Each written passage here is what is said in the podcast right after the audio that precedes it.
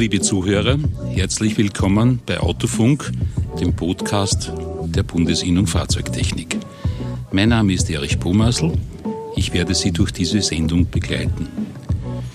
Wir sind heute zu Gast beim Handwerk Kaffeesieder.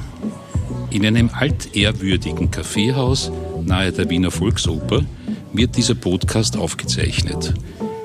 Mit allen Annehmlichkeiten wie gepolsterte Bänke, schwere Vorhänge, plüschige Lampen und freundliches Personal im Smoking.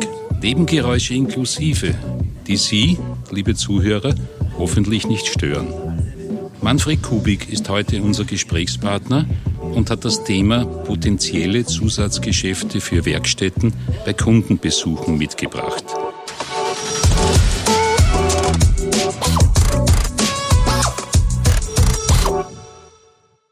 Herr Kubik, herzlich willkommen.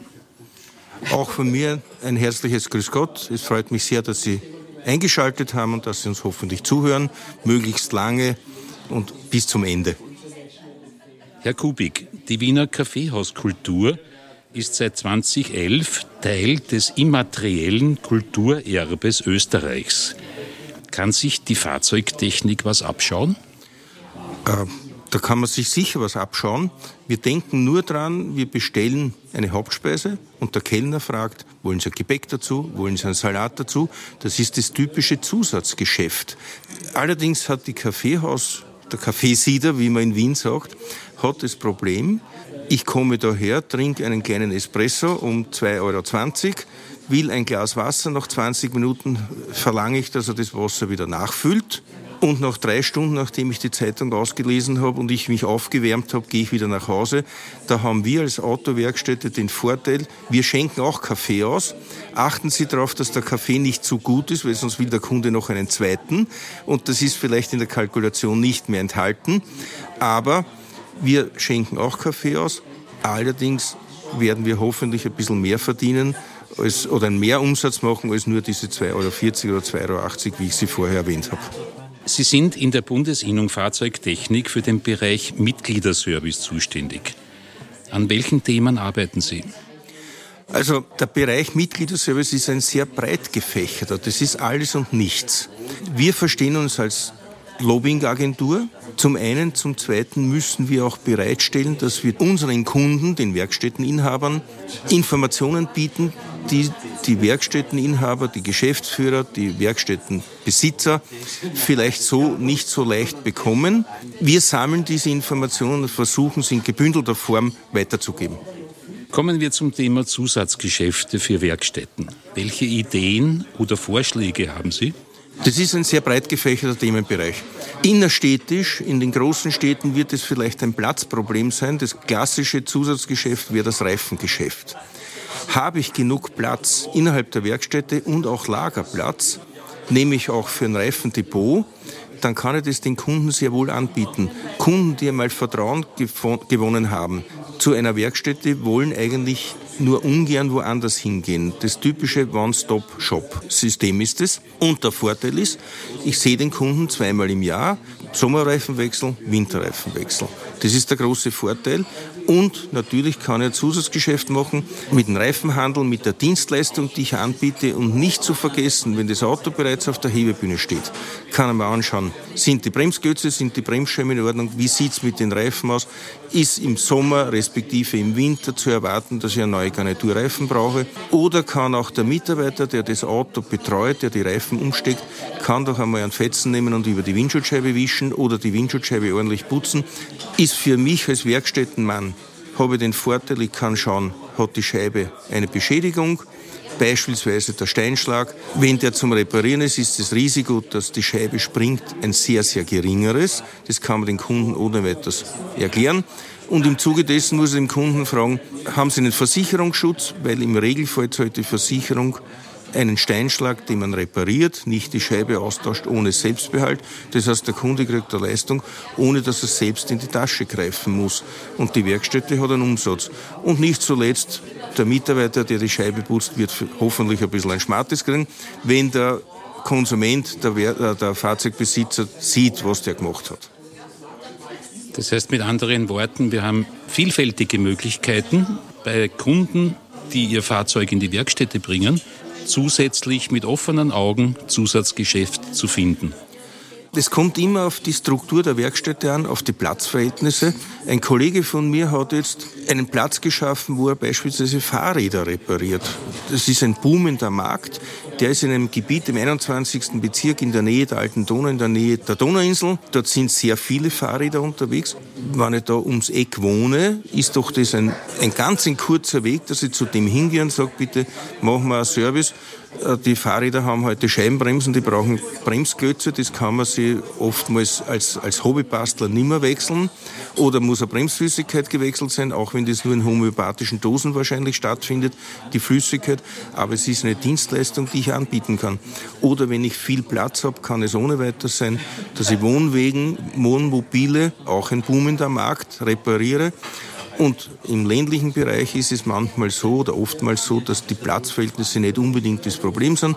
Ich habe im Freigelände am Platz, da stelle ich eine relativ billige Halle hin und kann über die Zeit, wo das Wohnmobil, der Wohnwagen nicht genutzt wird, auch zum Beispiel Motorräder, kann ich die einstellen, kann diese Halle und diesen Platz vermieten und habe wieder Zusatzgeschäft und der Kunde hat wieder einen zusätzlichen Kontakt zu mir, den ich nutzen kann, wenn er mit dem anderen Auto kommt. Es muss nicht immer der klassische Oldtimer sein.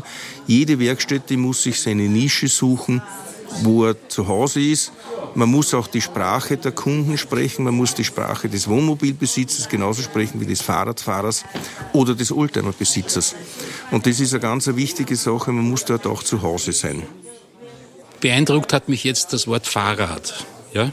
Und dann hat es bei mir sofort Klick gemacht im Kopf, weil moderne E-Bikes kosten jetzt schon zwischen 4.000 und 5.000 Euro. Das heißt, das hat eine ganz andere Wertigkeit wie ein ehemaliger Buchradesel, ja, äh, den man vom Papa übernommen hat und mit dem man ab und zu äh, spazieren fährt. Also das hat Wertigkeit und das will man auch wertmäßig erhalten. So gesehen ist das doch ein, ein wirklich gutes Zusatzgeschäft. Das ist mit Sicherheit ein gutes Zusatzgeschäft. Man muss nur aus den üblichen Denkweisen muss man rausgehen und sagen, naja, ich bin ein Automensch. Ja, ja, ich bin ein Automensch, ich persönlich auch, aber trotzdem habe ich ein Fahrrad zu Hause. Und so, Sie ganz richtig sagen, diese E-Bikes, voll gefedert mit Scheibenbremsen und allen Bibabo, ich habe sowas zu Hause, ist ein Hobby. Und für Hobby gibt man gerne Geld aus. Für das Auto, das ich in der Früh brauche, um ins Büro zu kommen und zur Arbeitsstelle und auf die Nacht wieder nach Hause und am Wochenende vielleicht die Einkäufe machen, das ist Mittel zum Zweck. Natürlich gibt es immer noch die Leute, wo das Auto das Heiligtum ist, aber die werden weniger. Und die Automobilbranche ist in einem Umbruch, meiner Meinung nach. Und wir müssen uns wirklich darauf besinnen, wo können wir in weiterer Folge in den nächsten vielen Jahren, Jahrzehnten unsere Firmen erhalten dass die gewinnbringend arbeiten, auch wenn bei manchen Leuten Gewinn immer was Böses ist, aber ohne Gewinn gibt es keine Werkstätte, gibt es keine Mitarbeiter, die man entlohnen kann und keine notwendigen Investitionen. Und der Konsument gibt für sein Hobby viel lieber Geld aus als für einen Gebrauchsgegenstand. Und das Fahrrad ist Hobby, da gibt er viel lieber das Geld aus als für den Gebrauchsgegenstand Auto, das er nur verwendet, um in die Firma zu kommen und die Einkäufe zu erledigen. Früher hat doch die Branche gesagt, wir sind auch vom Gesetzgeber beauftragt, die Verkehrssicherheit auf Österreichs Straßen aufrechtzuerhalten. Da haben wir immer über das Auto gesprochen. Jetzt könnte man doch sagen, Werkstätten müssen sich auch zu Dienstleistern entwickeln, die die Mobilität aufrechterhalten. Dann hätte man nämlich das Fahrrad auch dabei. Wir sind auf jeden Fall, und so sehe ich es, wir sind Mobilitätspartner. In die Werkstätte kommt man üblicherweise nicht besonders gerne, weil es meistens Geld kostet. Und in meinem Bereich, Karosseriebereich, ich habe immer gesagt, oder ich sage immer, welchen Grund gebe ich dem Kunden, dass er gerne zu mir kommt? Der hat in Wahrheit ein Ärgernis. Es ist irgendwas passiert, er hat die Garagenmauer, hat einen Schritt nach vorne gemacht, wie er vorbeigefahren ist oder es hat eine Karambolage gegeben. Im besten Fall ist der andere schuldtragend, dann ist wenigstens der Kostenfaktor vom Tisch. Aber es ist immer ein Ärgernis. Welchen Grund gebe ich dem Kunden, dass er trotzdem zu mir mit einem neutralen Gedanken kommt? Eine Freude wird er nicht haben, aber ein neutraler Gedanke. Und das Gleiche ist mit dem Fahrrad. Wenn die Schaltung nicht gescheit funktioniert oder er das Gefühl hat, dass die Bremsen nicht in Ordnung sind oder er sieht, dass die Reifen abgefahren sind, dann gibt er da vielleicht lieber das Geld aus und sagt, ich brauche halt beim Fahrrad zwei neue Reifen, das sind in den seltensten Fällen vier, also es ist, oder vielleicht nur einer der Hinterreifen, weil sich der mehr abfährt, gibt er lieber das Geld aus. Aber trotzdem, er muss es ausgeben. Und er hat jetzt das, unter Anführungszeichen, das Ärgernis, jetzt muss ich mir eine Werkstätte suchen, die mir das erledigt. Und wenn wir da, jetzt sind wir wieder beim Mobilitätspartner, wenn wir da wirklich gute Arbeit leisten, dann haben wir gewonnen. Aber es gibt ja Berufszweige, wo man mit noch mehr Angst hingeht, weil das Wort Angst gefallen ist. Äh, Zahnarzt. Ja, da glaubt man ja auch, mein Gott, der verursacht mir Schmerzen. Man geht ja schon mit Schmerzen hin, ja. Also er bringt den, er, er tötet den Schmerz wieder. Ich glaube nicht, speziell da die Kfz-Werkstätten ja einen wahnsinnig hohen Stammkundenanteil haben. Das heißt, der Werkstattbesitzer kennt ja zu einem Gutteil seine Kunden. Ja, und hat sicher teilweise auch freundschaftliche Verhältnisse. Ja? Oder auf jeden Fall der Kunde verlässt sich auf die Expertise, äh, weil ich diese Werkstatt kenne. Das ist der Idealfall, dass der Kunde zum Werkstättenmann oder Frau, dass man ein bisschen gendern, wirklich das Vertrauen hat, wenn ich jetzt eine Frage habe, dann rufe ich den XY an in seiner Werkstätte, weil der kann mir jetzt weiterhelfen. Das ist der Idealfall.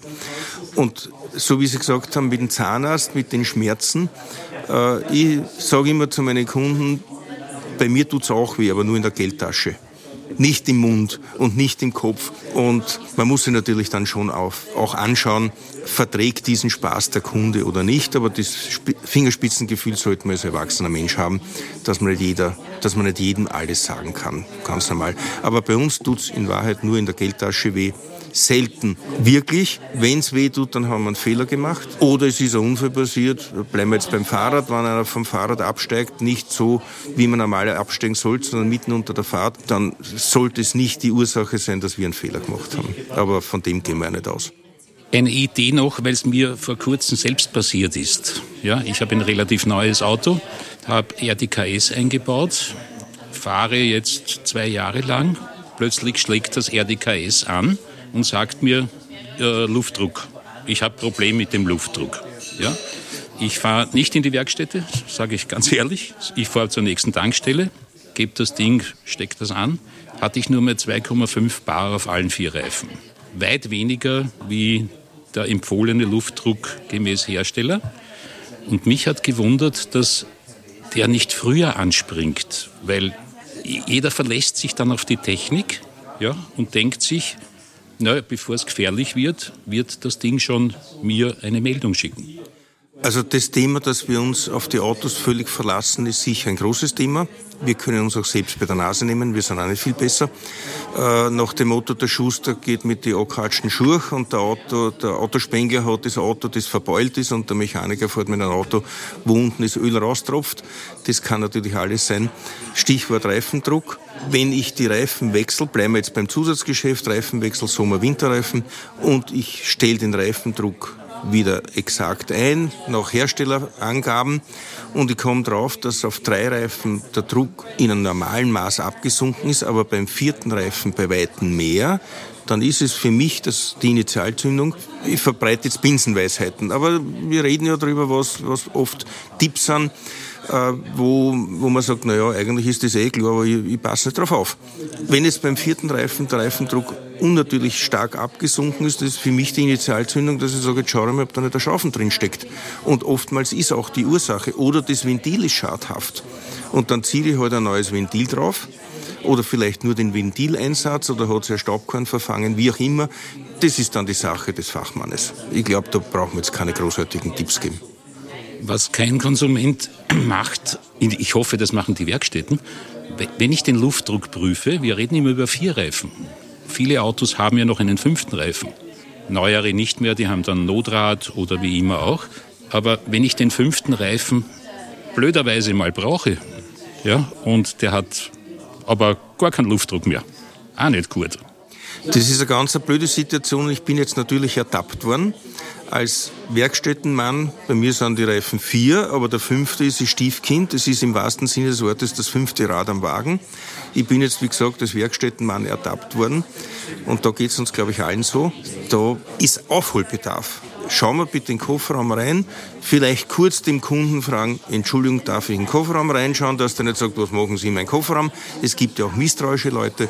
Und das Notrad kann aber auch mit Luft befüllt sein. Das ist halt nur diese berühmte Schallplatte, aber da ist extrem viel Luft drin. Und wenn man jetzt einen Reifenschaden hat und dann ist das Reserverad auch noch platt, das ist eine richtig blöde Situation. Also da, das sollte man dann im Freundeskreis nicht weiter erzählen.